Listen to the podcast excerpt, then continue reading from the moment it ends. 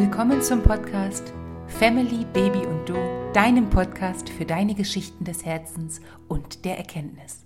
Ich bin Kerstin Wilhelmina Ten und in der heutigen Episode geht es um das wahnsinnig wichtige Thema, finde ich, das Mikrobiom. Schön, dass du wieder zuhörst. Lass uns gemeinsam in dieses wirklich sehr, sehr wichtige Thema starten. Die Geburt, finde ich, verliert mehr und mehr an Natürlichkeit. Und so nehmen unsere Babys, ohne es zu wissen, an einem Experiment mit möglicherweise fatalen Folgen auf ihre Gesundheit teil. Wie wir diesen ungesunden Trend entgegensteuern können, davon erzähle ich dir jetzt. In Deutschland kommt kaum eine Geburt ohne veneinleitende oder hemmende Mittel, ohne PDAs oder Antibiotika, ohne Sauglocke oder Dammschnitte aus. Und mit der immer sicheren gewordenen Methode des Kaiserschnittes sind auch die Kaiserschnittraten weltweit gestiegen. Bei einer natürlichen vaginalen Geburt wird das Baby mit unzählig guten Bakterien geimpft und der Grundstein für sein Mikrobiom gelegt. Mit Mikrobiom bezeichnet man die Gesamtheit aller mikroskopisch kleinen Lebewesen in und auf unserem Körper, die für den Aufbau des Immunsystems äußerst wichtig sind.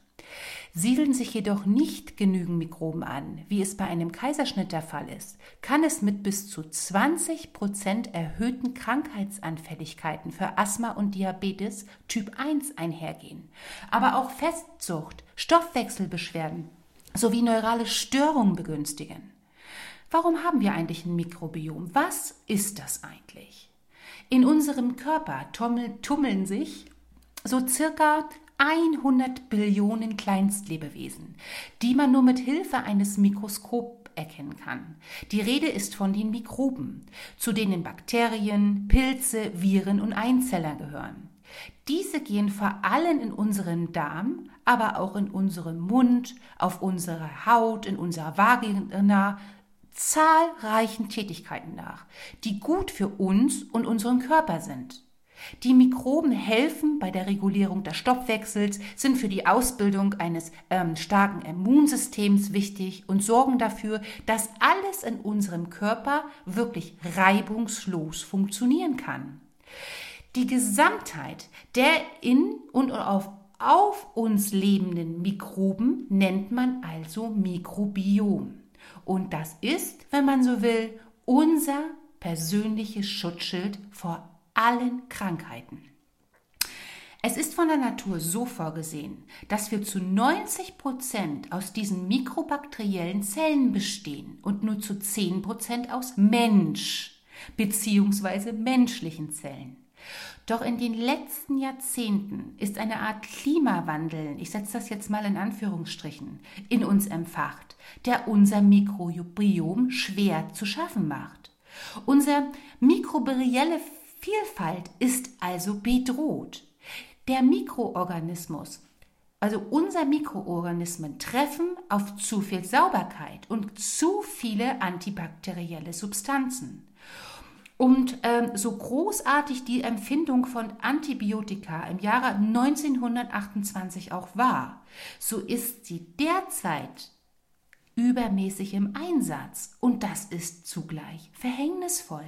Hierbei werden nicht nur die gefährlichen, sondern auch die guten Bakterien äh, unseres Mikrobioms getötet und es entwickeln sich neue, noch gefährliche, antibiotikaresistente Krankheitskeime, denen wir dadurch schutzlos gegenüberstehen. Laut Marie, Maria Gloria Belo, eine Expertin von äh, der Mikrobiomforschung bei Neugeborenen von der, äh, ich glaube, New York University, die hat einen Vergleich gemacht und ähm, ist zu dem Entschluss gekommen, dass abgeschieden lebende Menschen. In den Urwäldern Südamerikas, äh, die noch nie mit Antibiotika in Berührung gekommen sind, ähm, dass wir hier in Europa bereits ein Drittel unserer äh, Mikrobiomvielfalt eingebüßt haben. Das hat gravierende Auswirkungen, denn mit der Rodung eines Großteils unseres Mikrobioms sägen wir den, an dem Ast, auf dem wir sitzen. Wir zerstören unser immunologisches Schutzschild und werden dadurch häufiger krank. Ähm, mit krank, finde ich, ist hier ganz klar zu definieren. Mit krank ist hier nicht Schnupfen, Husten oder Heiserkeit gemeint, sondern es geht um die sogenannten nicht übertragbaren Zivilisationskrankheiten wie Asthma, Diabetes, Zöliokratie ist äh, Glutenunverträglichkeit, Fettsucht ist Adipositas, Herz- und Kreislauferkrankung, ja sogar einige Krebsarten und psychische Störungen. Die äh, Gesundheitsorganisation WHO macht diese nicht übertragbaren Krankheiten für über 60 Prozent aller weltweit registrierten Todesfälle verantwortlich. Das Problem ist, dass bei einem weiteren, dass hier wirklich mit einem weiteren Anstieg zu rechnen ist. Unsere moderne Lebensweise trägt daran eine richtige Teilschuld. Wir ernähren uns nicht genug, bewegen uns zu wenig, rauchen zu viel und trinken zu viel Alkohol. Doch auch die Art und Weise, wie wir geboren werden, hängt mit der steigenden Krankheitszahlen äh, zusammen. Und das kommt jetzt erst 2020 alles so richtig auf den Tisch. Alles beginnt mit der Geburt. Die Art und Weise, wie wir geboren werden, ist der Schlüssel zu einer lebenslangen Gesundheit. Um eine gravierende Rolle dabei spielt das Mikrobiom. Die Wissenschaftler sind sich sicher, die Mikrobenübertragung erfolgt bei der Geburt und wird von Generation zu Generation von einer Mutter an ihr Kind weitergegeben. Das funktioniert allerdings nur, wenn die Geburt auf natürliche Weise geschieht. Um die Bakterienbesiedlungsprozesse nicht zu stören, muss das Baby durch den Geburtskanal hindurchrutschen, nach der Geburt sofort Hautkontakt zur Mutter bekommen und bestenfalls gestillt werden. Während das Baby den Geburtskanal passiert, bekommt es die Bakterien der Mutter aus der Vagina. Das Baby ist mit den Bakterien bedeckt, es schluckt sie hinunter. Das ist sein erster Kontakt mit der Welt der Bakterien, mit der Welt, in der wir alle leben. Ein Baby bekommt in diesem Moment so, sozusagen sein Starter-Mikroom-Paket. Der erste Schritt der Mikrobenübertragung erfolgt unmittelbar über Hautkontakt mit der Mama. Dieser Kontakt sorgt außerdem dafür, dass wichtige Entspannungs-, Liebes- und Glückshormone freigesetzt werden, wie zum Beispiel äh, das Bindungshormon Oxytocin. Hierbei wird es Mutter und Kind rein hormonell betrachtet, ermöglicht, sich ineinander zu verlieben und eine enge Bindung aufzubauen. Beginnt das Baby an der Brust der Mutter zu trinken, ist ein weiterer Meilenstein für den Aufbau des kindlichen Mikrobioms gelegt.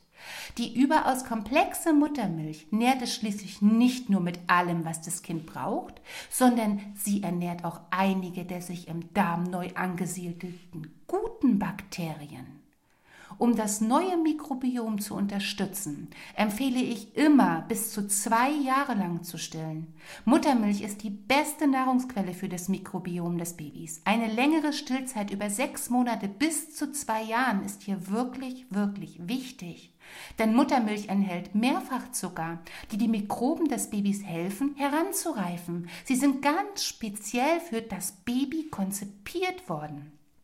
Eins ist aber auch ganz wichtig zu verstehen hier. Das Zeitfenster ist sehr, sehr eng. Unsere Mikroben müssen bei der Geburt oder kurz danach zur Verfügung stellen. Dann das ist der Punkt, an dem die Ausbildung des Immunsystems stattfinden muss. Wir können vielleicht später das Mikrobengleichgewicht durch Einnahme von Probiotika irgendwie versuchen zu korrigieren. Das ist zwar eine gute Sache, löst aber nicht das Problem des Immunsystems. Es gibt nur eine einzige Chance dafür in unserem gesamten Leben. Und wenn wir den entscheidenden Moment verpassen, dann reift das Immunsystem nie richtig heran. Niemals. Das kann im Laufe des Lebens zu ungewollten Reaktionen und Erkrankungen äh, führen. Was passiert nun, wenn die Bildung des Mikrobioms bei der Geburt gestört wird? Wenn ein Kind nicht auf natürliche Weise geboren, sondern per Kaiserschnitt herausgeholt wird und es nicht direkt im Anschluss an die Geburt gestillt, führt es, führt es möglicherweise dazu, Atem- und Ernährungsprobleme zu entwickeln. Langfristig negative Auswirkungen auf die Entwicklung des bakteriellen Ökosystems des Kindes, beeinträchtigt Stoffwechselvorgänge und das Immunsystem ist eingreifbar. Vermutet wird, dass Kaiserschnitt und Flaschenkinder anfällig für Krankheiten sein können als natürlich geborene und gestillte Kinder. Denn wenn wir die natürlichen Stillvorgänge unterbinden, beeinträchtigen wir damit möglicherweise die Bildung des Immunsystems bei Kindern. Kinder, die per Kaiserschnitt geboren wurden, tragen ein erhöhtes Asthma, Typ 1 Diabetes, Zöliakie und Adipositas-Risiko. Das, Leute, ist definitiv wissenschaftlich bestätigt. Für Asthma und Typ-1-Diabetes konnten große Populationsstudien bereits ein um 20 Prozent erhöhtes Krankheitsrisiko bei Kaiserschnittgeborenen dokumentiert werden. Das ist nur die Spitze vom Eisberg, von dem ich hier rede. Die Art der Krankheiten begünstigen schließlich die Entstehung von weiteren nicht übertragbaren Krankheiten. Wir wissen, dass nicht übertragbare Krankheiten miteinander verknüpft sind. Handelt man sich eine ein, speziell als Kind, ist es sehr, sehr wahrscheinlich, dass man später an einer zweiten, sogar an einer dritten erkrankt. Hat ein Kind Asthma, müssen wir uns nicht nur darum Sorgen machen. Das Kind ist auch anfälliger für Übergewicht, Verhaltensstörung und eventuell für Lungenkrebs in seinem späteren äh, ähm, Leben, als ein Kind, das kein Asthma hat. Genauso verhält es sich bei Kindern bei Typ 1 Diabetes und mit Autoimmunerkrankungen. Das alles funktioniert so ähnlich wie ein Schneeball, musst du dir vorstellen, der bei Heranrollen eines Abhangs immer größer wird. Er darf gar nicht erst ins Rollen geraten. Sprich, die Mikrobenvielfalt müsste von Geburt an gewährleistet sein. Darüber hinaus benötigt nicht nur das Immunsystem eine ausreichende Mikrobenvielfalt, die während der äh, das, äh, Geburt auf das Kind übergehen muss. Auch das kindliche Gehirn ist auf diese Vielfalt angewiesen. Bei einer unzureichenden Mikrobenansiedlung können bei den Nährstoffen des Babys Nebenprodukte entstehen, die auf das Gehirn einwirken und Anpassungsstörungen auslösen. Damit entsteht ein weiteres Problem, was es zu lösen gilt. Das sind alles ganz, ganz neue Studien aus Australien. Nun ist aber auch eine gute Frage in diesem Zusammenhang, führt dieser Anstieg, über den ich hier rede, führt der Anstieg der nicht übertragbaren Krankheiten in den Bankrott ähm, der weltweiten äh, Gesundheitssystems. Ähm, Berechnung der WEF, der äh, Harvard University zufolge, werden die Behandlungskosten für nicht übertragbare Krankheiten schon 2030 auf 70 Billionen Dollar geschätzt. Lass das mal sacken. Das könnte tatsächlich zum Bankrott des weltweiten Gesundheitssystems führen. Denn welches Land kommt im Jahr äh, auf mehr als eine Billion Dollar. Wir stoßen hier gerade an die Grenzen, was die nicht übertragbaren Krankheiten betrifft. Bis 2030 wird fast die Hälfte des globalen Nettovermögens für die Behandlung dieser Krankheiten aufgebraucht sein. Das ist nicht zukunftsfähig für unsere Kinder alles hier. Der massive Anstieg der nicht übertragbaren Krankheiten ist eine reale Bedrohung geworden. Vor diesem Hintergrund ist die weltweite Zunahme der Kaiserschnittraten als äußerst alarmierend zu betrachten. Denn zu Viele, Kinder werden unnötig per Kaiserschnitt geboren. In England ein Viertel aller Babys kommen per Kaiserschnitt. In den USA ist es ein Drittel, in China sogar die Hälfte und in den Privatkliniken in Brasilien beträgt die Kaiserschnittrate sogar 90 Prozent. In Deutschland werden ebenfalls jedes dritte Kind 2019 aus dem Bauch der Mutter geschnitten. Dieses Kaiserschnitt ist grundsätzlich sicher geworden und er ist und bleibt in Notfällen, um das ganz klar zu sagen, oder bei gravierenden Komplikationen wirklich ein Segen für Mutter und Kind. Doch Schätzungen der Weltgesundheitsorganisation WHO zufolge ist ein Kaiserschnitt nur im 5 bis 8 Prozent aller Fälle gerechtfertigt. Und so sollte er nicht als schneller, gut planbarer und für die Kliniken lukrative Routineeingriff verharmlost werden. Denn er kann gravierende gesundheitliche Nachteile für das Kind im weiteren Lebenslauf haben. Darum braucht es deutlich mehr Aufklärung über das Risiko, die genauestens abgewegt werden müssen, damit Entscheidungen für Kaiserschnittgeburten nicht aus einer Unsicherheit, Unwissenheit oder aus einer Bequemlichkeit heraus entstehen. Was ist nun, wenn ein Kaiserschnitt unumgänglich ist wenn ein Kaiserschnitt wirklich durchgeführt werden muss, ich sag mal, weil beispielsweise die Plazenta so ungünstig liegt, dass sie den Geburtsweg zersperrt, besteht in einigen Kliniken die Möglichkeit, ein Vaginalsetting durchführen zu lassen. Weißt du, was das ist, ein Vaginalsetting? Äh, Schon mal da was äh, gehört? Hierbei wird quasi ein steriler, tamponartiger Verbandsmull eine Stunde vor der Operation in die Vagina der Mutter eingeführt und kurz vor der OP in einem sterilen Behälter aufbewahrt. Sobald das Kind da ist, kommt es mit dem Mull in Berührung und wird zuerst im Mund, dann im Gesicht und zuletzt am ganzen Körper damit abgerieben. Damit kann man wirklich nach neuesten Studien sagen, dass die natürlich geimpften Kaiserschnittbabys äh, viel mehr diesen Babys äh, äh, ähneln, die vaginal geboren worden sind. Das ist doch mal eine richtig natürliche Impfung, die wirklich positiv ist, oder? Zusätzlich zu diesen Vaginalabstrichen muss sofortiger Hautkontakt zwischen Mutter und Baby her und eine Stilldauer von mindestens sechs Monaten, um den Auf, das, dem Baby beim Aufbau seines Mikrobioms zu helfen.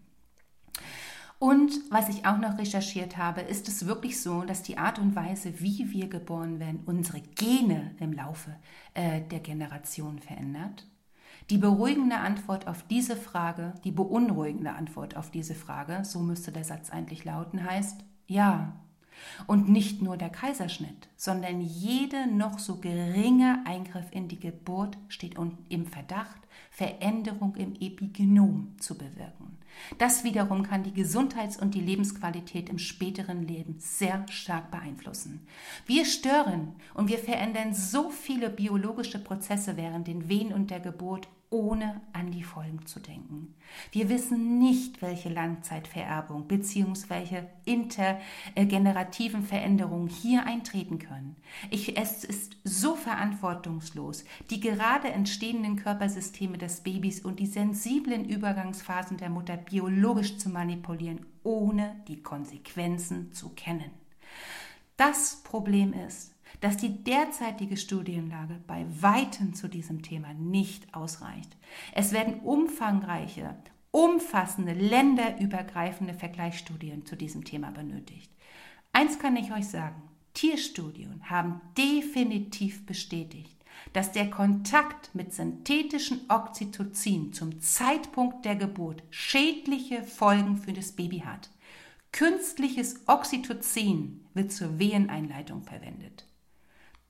Und wir wissen um dieses Thema und es wird in jedem Kreissaal tagtäglich benutzt.